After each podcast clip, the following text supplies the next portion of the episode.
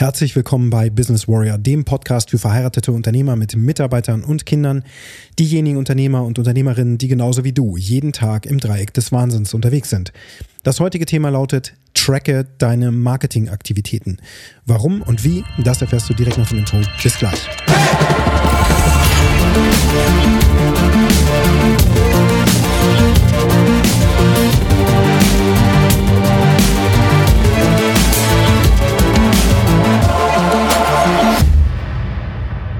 Fakten, Fakten, Fakten. Wenn du diesen Podcast schon ein bisschen länger verfolgst, dann weißt du, wie wichtig mir Fakten sind. Aber dir sollten Fakten auch wichtig sein. Insbesondere dann, wenn du deine Marketingaktivitäten wirklich optimieren möchtest.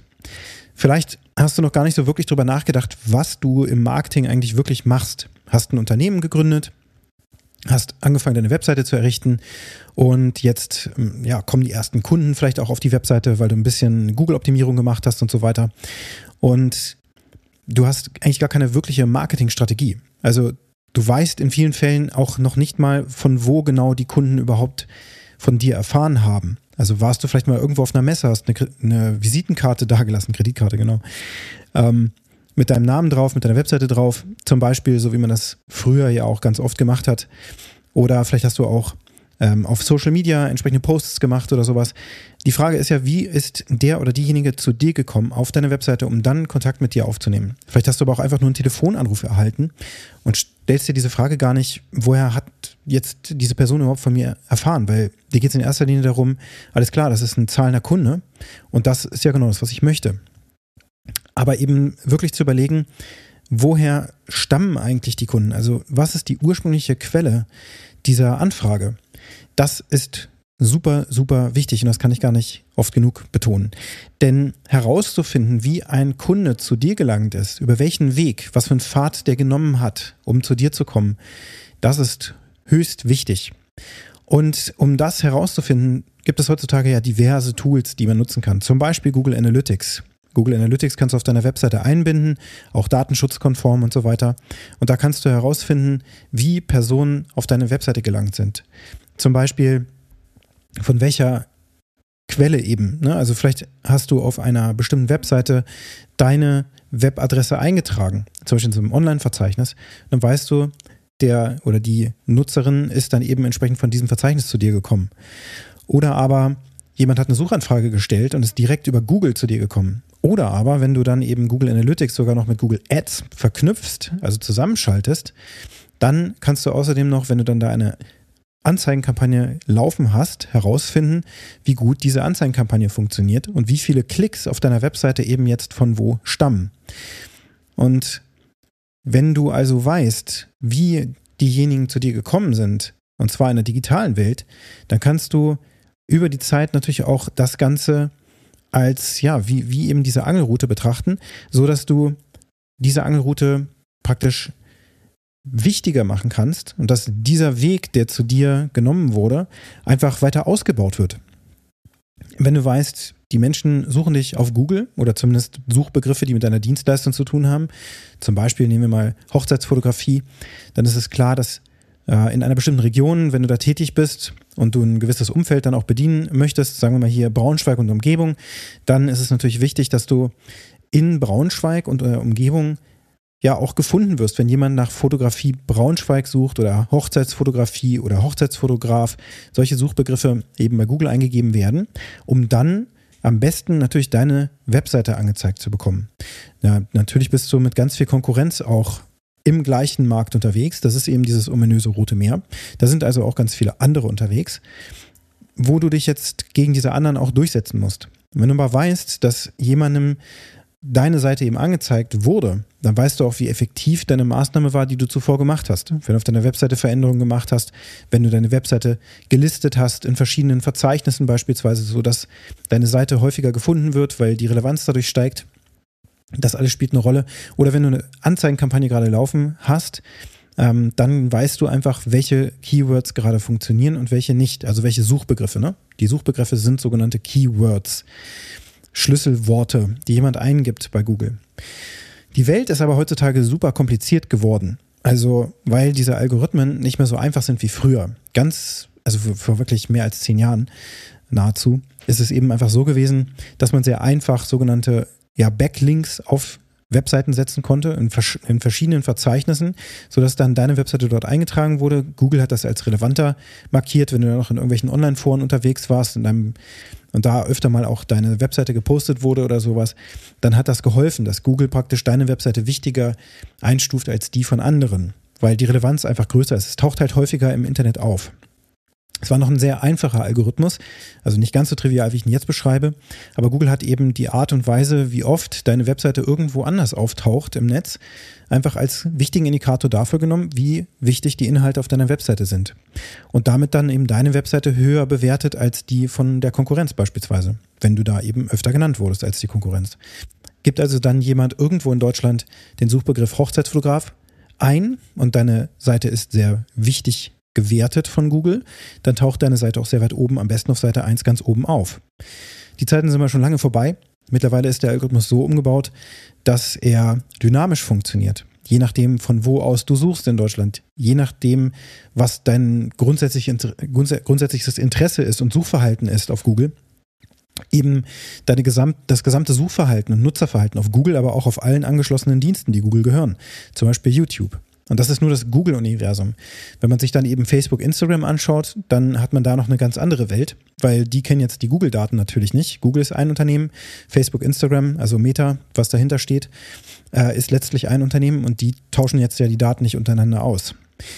Das heißt, wenn du jetzt auf Instagram oder auf Facebook zum Beispiel aktiv bist, dann holt sich Facebook und Instagram eben Informationen von deinem Nutzerverhalten und zeigt dir dann dort Inhalte an. Auch wenn du da Suchanfragen eingibst, denn das kannst du ja im Grunde auch machen. Da gibt es ja diese Lupe und dann kannst du da entsprechende Begriffe eingeben und findest dann ja Profile die dir vorgeschlagen werden. Und der Algorithmus schlägt dir jetzt bestimmte Dinge vor, die wahrscheinlich am ehesten zu dir passen werden aufgrund deines bisherigen Verhaltens auf der jeweiligen Plattform. Das heißt, es ist schon so eine Art künstliche Intelligenz dahinter. Das ist aber mehr oder weniger einfach, ähm, ja, also es sind sogenannte Cluster, die man bildet. Also Nutzerverhalten wird dann in, in Bereiche untergliedert und dann findet man so ähnliche Personen, die eben auch in diesen, in diesen Gruppen drin sind. Cluster ist ein anderes Wort für eine Gruppe.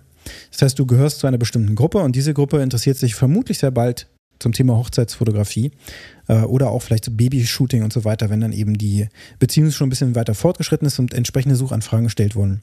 Gab es mal eine witzige Begebenheit bei uns im Unternehmen. Das ist aber auch schon wieder, ich glaube, sieben Jahre her, wenn nicht sogar ein bisschen länger, dass ein Mitarbeiter von uns einen Bademantel haben wollte und er dann ähm, irgendwann auf Google gegangen ist und ähm, hat noch gar nicht nach dem Bademantel gesucht, sondern er wusste einfach so, ja, ich brauche demnächst einen Bademantel irgendwie und da wurden ihm schon Sachen angezeigt. Das heißt, aufgrund der Tatsache, wie er sich verhalten hat auf der Plattform und auch auf Amazon, in seinem Fall war das dann später Amazon, ähm, auch da, was du da suchst, bringt dich in bestimmte Gruppen rein und dann schlägt dir die Plattform Amazon auch immer mal wieder Produkte vor, die für dich passen könnten aufgrund deines bisherigen Verhaltens auf der Plattform. Das kannst du dir zunutze machen, weil Google und die ganzen anderen Plattformen eben mittlerweile so intelligent sind, dass mir andere Suchergebnisse angezeigt werden, wenn ich nach dem Begriff Hochzeitsfotografie suche, als dir zum Beispiel. Du bist an einem anderen Ort in Deutschland, vielleicht auch sonst wo auf der Welt. Du bist, ähm, hast ein ganz anderes Suchverhalten als ich. Du guckst dir andere YouTube-Videos an als ich und so weiter. Deswegen kriegst du einfach andere Ergebnisse angezeigt. Und Google weiß, von wo aus du das suchst. Und auch hat Google natürlich auch über das Android-Betriebssystem, auch über die Nutzungsdaten deines Telefons, falls du ein äh, Android-Telefon nutzt, entsprechend auch Informationen. Auch vom iPhone, wenn man da Google Maps verwendet und so weiter. Also diese ganzen Google-Apps im Einsatz hat. Deswegen ist ja auch gerade diese Diskussion zum Thema TikTok auch so wichtig und interessant, weil eben diese chinesische ähm, App letzten Endes ja im Verdacht steht, Daten abzusaugen, die dann nach China fließen und die irgendwie genutzt werden, um uns zu manipulieren. Soweit die Theorie. Das ist natürlich nicht nachgewiesen, dass das so ist. Aber man könnte, und jetzt hier ein kleiner Off-Kurs sozusagen oder ein Exkurs, Natürlich ist es so, die chinesische Regierung könnte ein Interesse daran haben, die wollen ja auch ähm, nachgewiesenermaßen äh, wirtschaftlich eine starke Kraft auf diesem Planeten werden. Das heißt, für die für die Chinesen ist es natürlich gut, dass wir in der westlichen Welt mit solchen Dingen wie TikTok und auch anderen äh, Plattformen mit kompletten Unfug sozusagen zugespammt werden. Also wenn man sich auf TikTok mal so tummelt, dann ist ein Großteil der Inhalte einfach nur blöde Unterhaltung, die überhaupt keinen Mehrwert wirklich bietet. Ähm, und wo man die ganze Zeit in so einer Spirale festhängt. Also ich als ich nach Amerika geflogen bin, oder ich glaube, es war auf dem Rückflug, war tatsächlich neben mir ähm, zwei Sitze weiter eine junge Studentin, und sind mehrere Studenten zurückgeflogen, wie ich da mitbekommen habe, Richtung äh, Deutschland, die dann im Ausland studieren. Und diese Studentin hatte sich extra ein Wi-Fi-Ticket gekauft, ich glaube für über 25 Dollar ähm, während des Flugs und die ganze Zeit TikTok-Videos geschaut. und dann auch noch mit laut, auf laut gestellt. Das war super nervig. Gut, dass ich Noise Cancellation Kopfhörer drin hatte.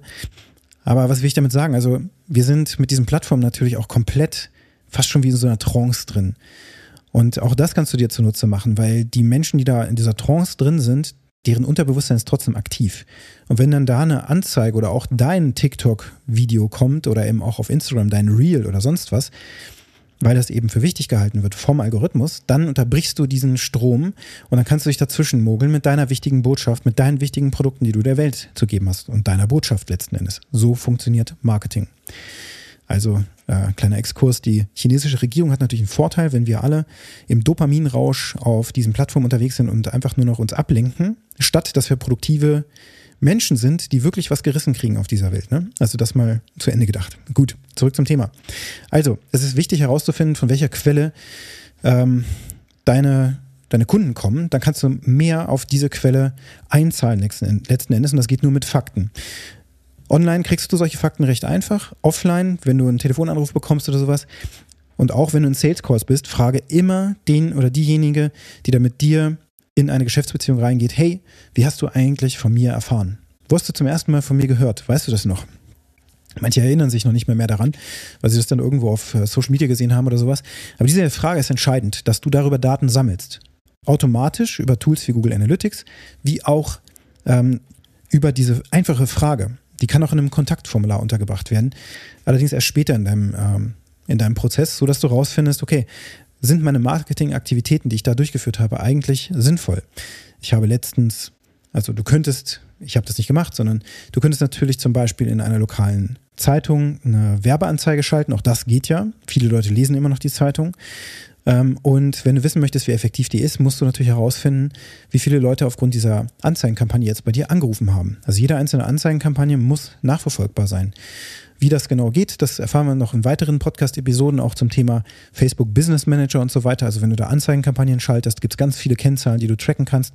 Heute aber sollte es erstmal nur um eine Sache gehen, nämlich die Quelle deiner Anfragen und ob das, was du tust, eben effektiv ist. Weißt du, von wo deine Leute kommen? Dann kannst du dort mehr investieren um noch mehr von dieser Ecke zu erhalten, denn du weißt, da sind noch mehr Leute unterwegs.